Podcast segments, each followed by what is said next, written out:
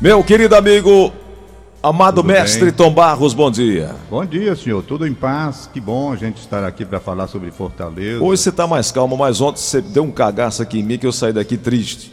Rapaz, era aquilo era brincadeira, cara. É, mas eu saí é. daqui tonto. É, é, é. Todo, todo, mundo frescando comigo. Ai, rapaz, levou um cagaço do Tom Barros no ar e tal, não sei o que. Rapaz, mesmo, ainda bem que é do... pessoal sabe como é que se chama esse pessoal que faz isso? Pessoal é. que dá corda. Vá nisso não. Eu disse, rapaz, ainda bem que foi do Tom. Ruim se ter sido do Nelson. Não vá, não vá, não vá nessa onda, não. Olha, cagaço que eu vi ao vivo foi do Datena, no governador de São Paulo. E eu não vi. Pois é. Ali eu vi um cagaço. O, o governador disse, eu não é médico, não. Disse, o senhor também não é, não. É. Eu vou lembrar um fato aqui na Fortaleza Antiga. Eu, eu, eu não vou dizer o nome do adversário, não, porque tá já medo? passou. Tá com eu medo? com medo, tô. É, Vitor. É o seguinte, ali na, na, na, Avenida Paulino Rocha. Sim, sim. Que vai para o Castelão. BR-116 Castelão. BR-116. Ali tem um semáforo, sim. perto da igreja de São Francisco. Sim. Aquele semáforo deu uma confusão grande, por quê? Hum. Porque os moradores me procuraram, os moradores do Dias Macedo, através do padre Giovanni, e disseram que com a modificação, os caras, para irem para casa, teriam que rodar uns sei quantos quilômetros para voltar por trás para ir para o Dias Macedo. Hum. Se colocassem um sinal ali, hum. um sinal ali, um semáforo, eles entrariam logo direto. Aí ficou a confusão. Eu defendi os moradores, e quis que se abrisse, portanto, uma entrada colocando-se um semáforo. Os engenheiros da obra na época, os grandes sábios, os engenheiros da época, e o vice-governador do estado então, era contra. Eles, eles eram contra. Porque isso, porque aquilo, por aquele outro. Que a BR não sei o que, não sei o que, não sei o que lá. Isso foi esbarrar no estúdio da Rádio Verdes Mares. Aí. E uma discussão no ar. Aí exatamente o cara olhou para mim e disse: Fique sabendo, senhor Tom Barros, que o senhor não é engenheiro, não, viu? Eu digo: O senhor também não é, não. Uhum. Aí, mas os meus engenheiros já disseram que não pode colocar um semáforo lá, porque vai acontecer isso e aquilo. Depois os meus engenheiros disseram uhum. que não tem problema nenhum de colocar, e começou a confusão. Os moradores foram lá, na época, rapaz, e abriram na marra. Foi a maior confusão. Me entendeu? Resultado colocar o semáforo. E o senhor dando corda? Não, eu achava que estava defendendo como estava os moradores do Dias Macedo. O desejo da população. Aí, resultado, sabe foi que houve? Hum. Quando colocaram o semáforo, depois de tanta confusão, o governo do estado da época, pelo seu vice-governador, que discutiu comigo aí no estúdio, mandou plantão para aguardar o primeiro acidente de carro que acontecerá para botar a culpa em mim. Olha aí. Entendeu? Aí passou a primeira semana, passou a segunda, tudo funcionando normal, tá lá até hoje. Tá lá até hoje.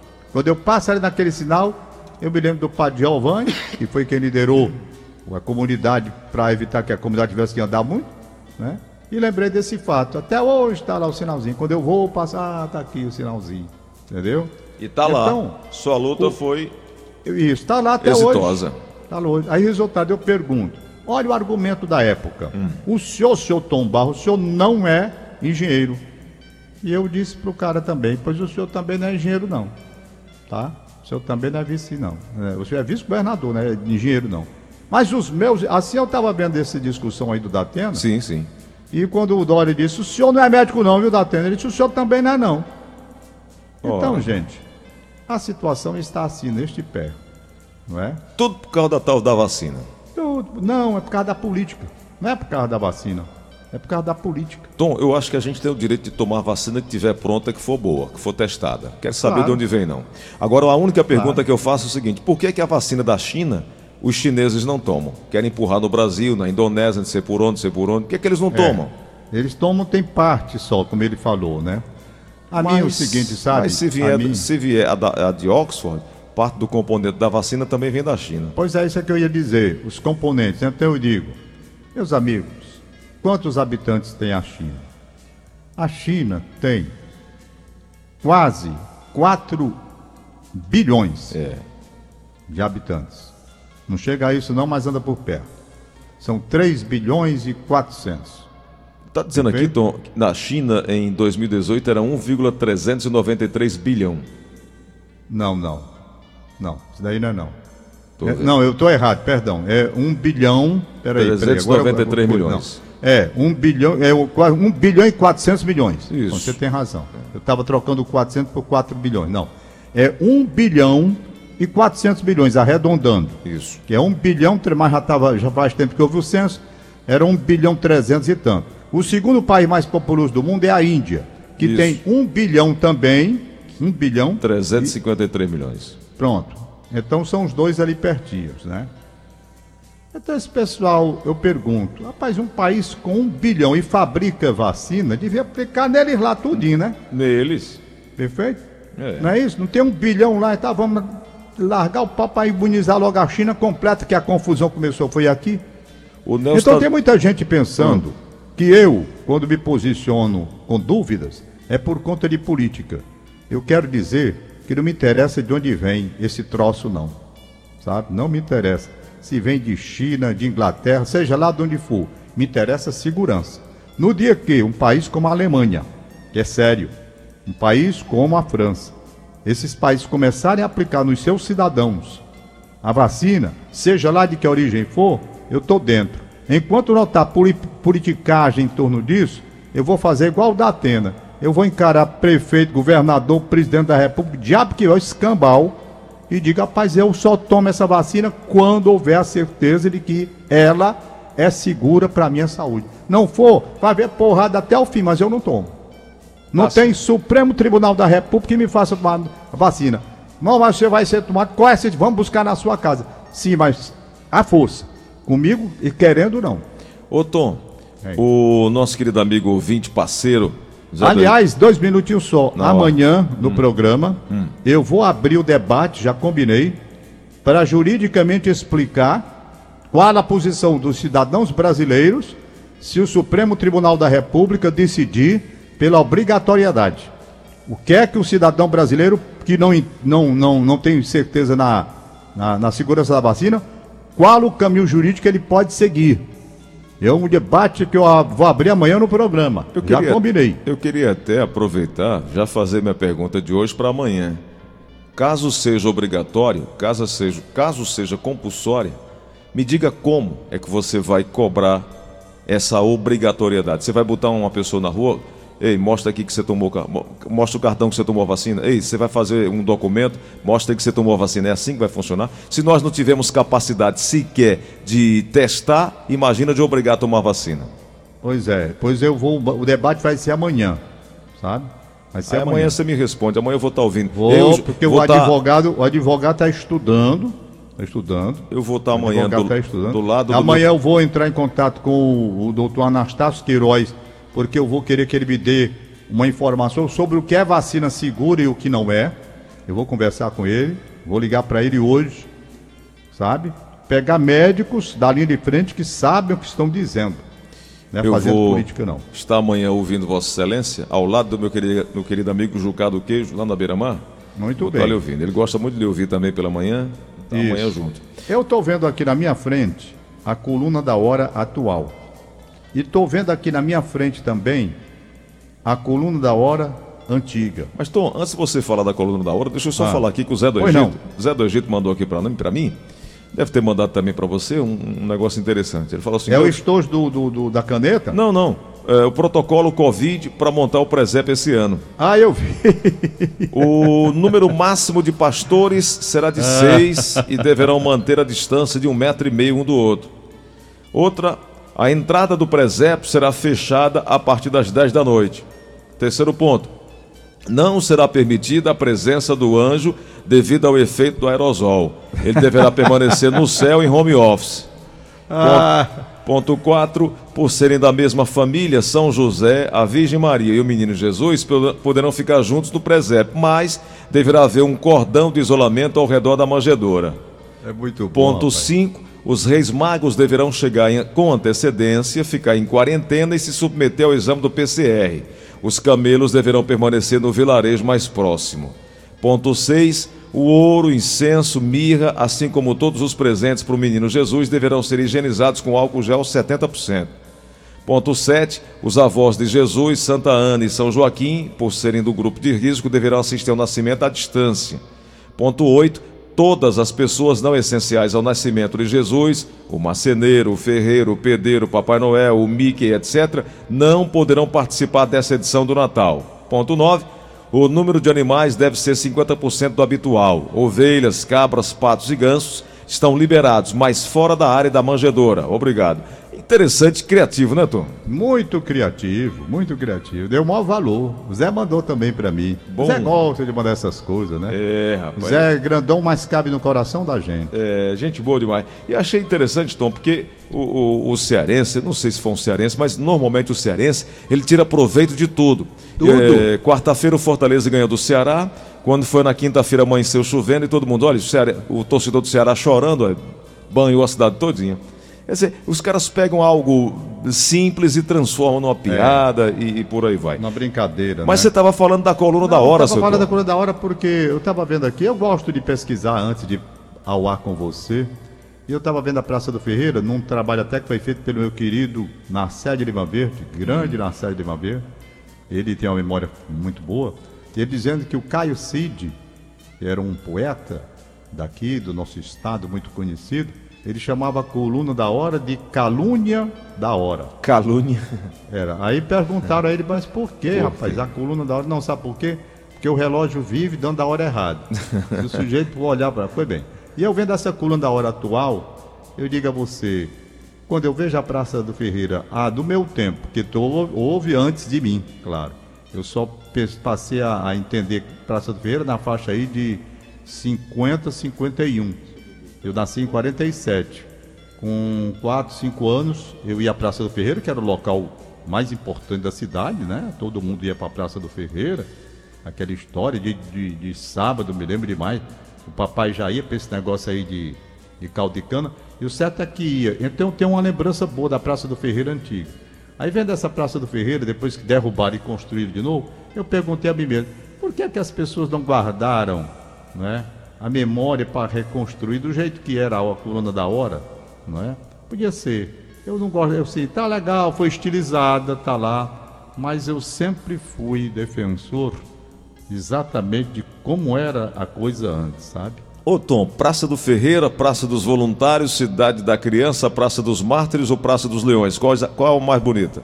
A que eu gosto mais, a mais bonita que eu acho é a Cidade das Crianças, quando bem cuidada com aquele lago. Mas não é a de minha preferência, não. Qual é a sua? A de minha preferência é a Praça do Ferreira. Praça Para mim, a Praça do Ferreira, se você vier de onde vier, país que vier, estiver na beira-mar, sei aonde, tal, tal, não passar na Praça do Ferreira, você não passou na história do estado do Ceará.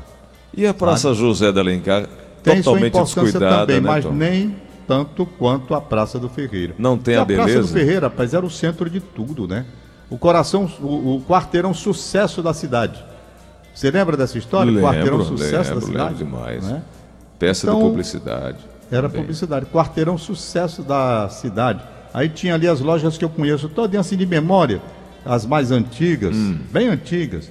Tinha a Flama, símbolo de distinção. Hum. A Flama. Eu estou tentando lembrar o que é que a Flama, a Flama vendia. Foi bem. Aí depois tinha a, a Flama, símbolo de distinção, tinha umas lojas de variedades também. A Praça do Ferreiro, acho que a Variedades é onde é hoje. Onde é hoje. Onde funcionou a. Como é o nome, rapaz? Está lá até hoje. Não é seu nome não mais. Pois bem, então o que eu gosto é de, da tradição. A coluna do, da Praça do Ferreira, rapaz, não podia ter sido vestida. É um símbolo. Eu, né? tava, eu tava olhando aqui, eu não sei se é real, porque toda a gente desconfia. Loja Flama, precedida de grande publicidade. A Flama foi inaugurada entre o final da década de 40 e início de 50 e chegou revolucionando. Não se, não se falava de outra coisa na cidade. Em todas as conversas, o assunto era a nova loja que substituiria a sofisticada casa Sloper. Sem televisão, o rádio era o grande veículo de publicidade daqueles tempos e volta e meia podia se ouvir a voz insinuante e macia de Maria José Braz na PR9. Isso, Maria José Braz. Anunciando o slogan da nova loja: Flama, símbolo de distinção. Ficava na rua Major Facundo, entre o edifício São Luís e o edifício Granito, na Praça do Ferreira. Confere, Tom? Confere. confere. É, Romeu Aldigueri. Romeu Aldigueri. Romeu Aldigueri. É, aqui tem as lojas de variedades que eu falei, né? E depois vinha a Flama, símbolo de distinção. Estou vendo aqui a fachada da loja. Para a época, uma loja linda, maravilhosa. Era, rapaz. Era uma loja. Era de fato pequena, revolucionária, né?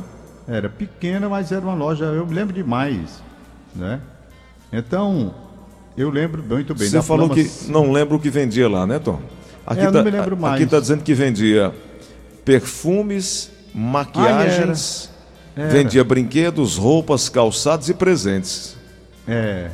Flama símbolo de. A Maria José Braz, Sim. que você falou aí, Sim. eu conheci muito. Conheci demais. Por quê? Porque ela é casada com o Aderson Braz. Hum. Aderson Braz, que foi um dos grandes locutores da Ceará Rádio Clube. Eu trabalhei com o Aderson, não trabalhei com a Maria José.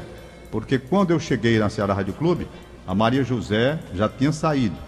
Mas eu trabalhei com o marido dela, o Aderson Braz. Apresentei notícias com ele ainda. Poucas. Eu trabalhei. Ele tinha uma voz muito bonita. E ela também. Maria José Braz. Entendeu? Então, ela fazia a publicidade da Flama, símbolo de distinção. Maria José Braz. Lembro demais dela e do marido dela, com quem eu trabalho. Sou boa, rapaz, Desson Braz, uma conversa agradável. E a casa Sloper, Tom? Não, aí eu já não alcancei, ela foi antes de mim. Entre o... Já alcancei da Flama para diante, né? Aqui diz que era entre o edifício Granito e o edifício São Luís. É. é. Aqui mostra uma foto, inclusive, da loja em construção, Tom. Ah, pensou? No térreo do essa... edifício Granito Você... funcionava a Broadway, loja de tecidos finos. Foto do Nireis. Foto do direito. Aí tem aqui as lojas elegantes do centro. Lá pelos anos 40 e 50, a loja mais importante de Fortaleza era a Casa Sloper, que integrava uma famosa rede nacional que tinha matriz no Rio de Janeiro. Era estabelecimento especializado em alta moda, vestidos para todas as ocasiões, lingerie, calçados, meias, luvas e chapéus, bijuterias, perfumaria, cosmético, etc. A Casa Sloper era tão sofisticada, Tom, que causava inibição a muita gente, salvo as senhoras muito elegantes, já habituadas a frequentar estabelecimentos comerciais de alto luxo, inclusive as matrizes na então capital Federal, Rio de Janeiro, onde o melhor acontecia. Eu estou olhando aqui esse blog, Tom, que é o blog Fortaleza em Fotos. Estou querendo ver aqui o. Eu estou vendo aqui a foto, uma seta apontando para casa Isilope. Eu não alcancei, não alcancei. Eu já alcancei quando era flama, símbolo de distinção. Lojas de variedades, também na continuação, eu alcancei sim. Eu alcancei as lojas, as lojas de variedades. Então, o quarteirão sucesso, puxando a memória, Barão do Rio Branco, Guilherme Rocha, Liberato Barroso e... Era essas mesmas, né? Barão do Rio Branco, Liberato Barroso, e Guilherme Rocha. Major Facundo. Major Facundo. E Guilherme, Guilherme Rocha. E Guilherme é, Rocha. É isso aí, é isso aí. Não é? é isso aí. Não, olha, Guilherme, não. Era Barão do Rio Branco, Guilherme Rocha, Major Facundo, Liberato Barroso. Ah, tá. Não é? Tá. Lojas Olha, tinha uma, uma hum. loja aqui em Fortaleza, que hum. eu não sei se ainda tem mais. Hum. É, era uma loja chamada. Até eu me lembro do cara que trabalhava lá. Vendia Casa Bicho. Casa Bicho, lembro sim. Casa Bicho. A Casa Bicho. E não, não tinha nada para bicho, porque bicho era uma expressão jovial, né, Tom, na época? É, Casa Bicho. A Casa Bicho era famosa por vender um tipo de chapéu que eu não sei se ainda hoje tem. Hum. Chapéus finos Ramezoni. Ramezoni, sim. Ainda sim. tem? Não sei se. Eu não sou muito é, é, focado em chapéus, mas tem uma loja que tinha. Tom Barros, me ajuda aí. Ah. É, eu acho que é Perboaire Silva. Você sai ali daquela região da praça. É, é, por trás do edifício Serrolim, sentido Praça do Ferreira, tem um calçadão. Não sei se ali é Perboaire Silva, não sei que, que, que Oh, meu Jesus, que, que, que rua é aquela? Mas há uma casa especializada em, fardamento, em roupas militares, em chapéus. Sei. Já chegando na Praça do Ferreira, Tom, do lado esquerdo, eu me lembro, rapaz, eu ia muito lá. Aí tem canivete, tem aquelas coisas de caça, tem todo tipo de chapéu. Aí você falou agora, eu me lembrei. E ela é bastante antiga, viu? Bastante antiga. Eu não sei que rua. Pois é, uma loja vizinha ah. Flama uma loja mudou muito de nome acolá. Ali foi tudo. Ali, se não me falha a memória, estou puxando aqui pela minha memória, foi uma loja de discos, né? Uma loja de discos. Ali foi uma loja de Rovani. Rovani, não sei se você chegou a alcançar as lojas Rovani. Não, Tom. Tinha várias lojas aqui. Eu não sei qual foi o fim dessas lojas. Eu me lembro demais. Lojas Rovani. E lá foi na vizinha Flama, houve uma uma uma loja dessas lá. Mas mudou muito ali. Ali foi loja de discos, foi tudo. Né? Aqui fala, Tom. É, a loja Slope era composta por vastos salões e as artista, e artísticas salões e as artísticas vitrines que eram uma grande marca da casa. O alto nível é, e visível bom gosto de Aprígio Coelho era motivo para comentários generalizados. Daí, cada vez mais ampliava e melhorava sua big loja, as lojas Sloper. Rapaz, Aí... eu, eu, eu, sei que eu sei que essas lojas mudaram muito de nome, né? Você lembra Existia... da loja Cearense, Tom? Hã? A loja A Cearense? Lembro demais. Ali na Praça do Ferreira, não tem hoje a Caixa Econômica? Caixa Econômica que está lá, do mesmo jeito aquele prédio, né? Foi preservado pelo menos por fora. Por dentro eles mexeram.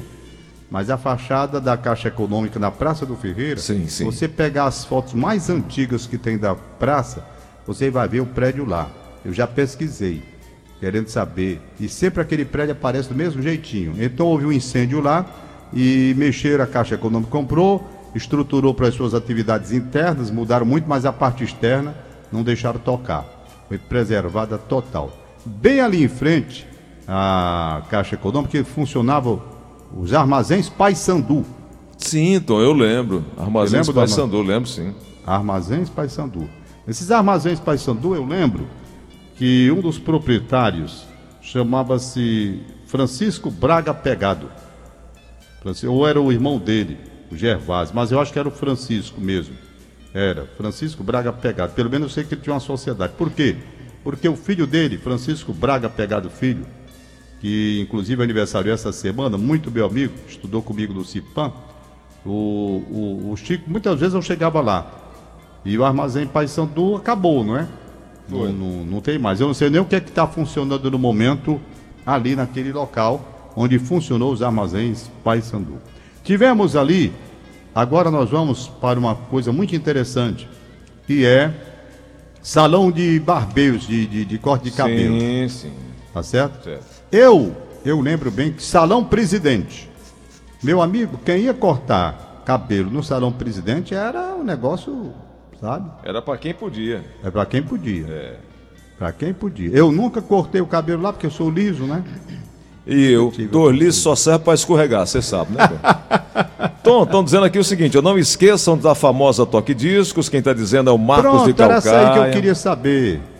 Era essa aí, toque disco. Todo Fui mundo lá, que passava, exatamente nessa esquina. Todo mundo que passava na Praça do Ferreira passava, entrava lá. Nem que, nem que fosse para pegar um pouquinho do ar-condicionado, mas entrava lá. Era, era, toque Aqui, disco. o Estevão do Carlito Pamplona diz: loja Caniveiro, Gleudson Rosa. Caniveiro. Eu não sei bem se é essa, não. A Marina me entregou aqui agora, estou tentando lembrar.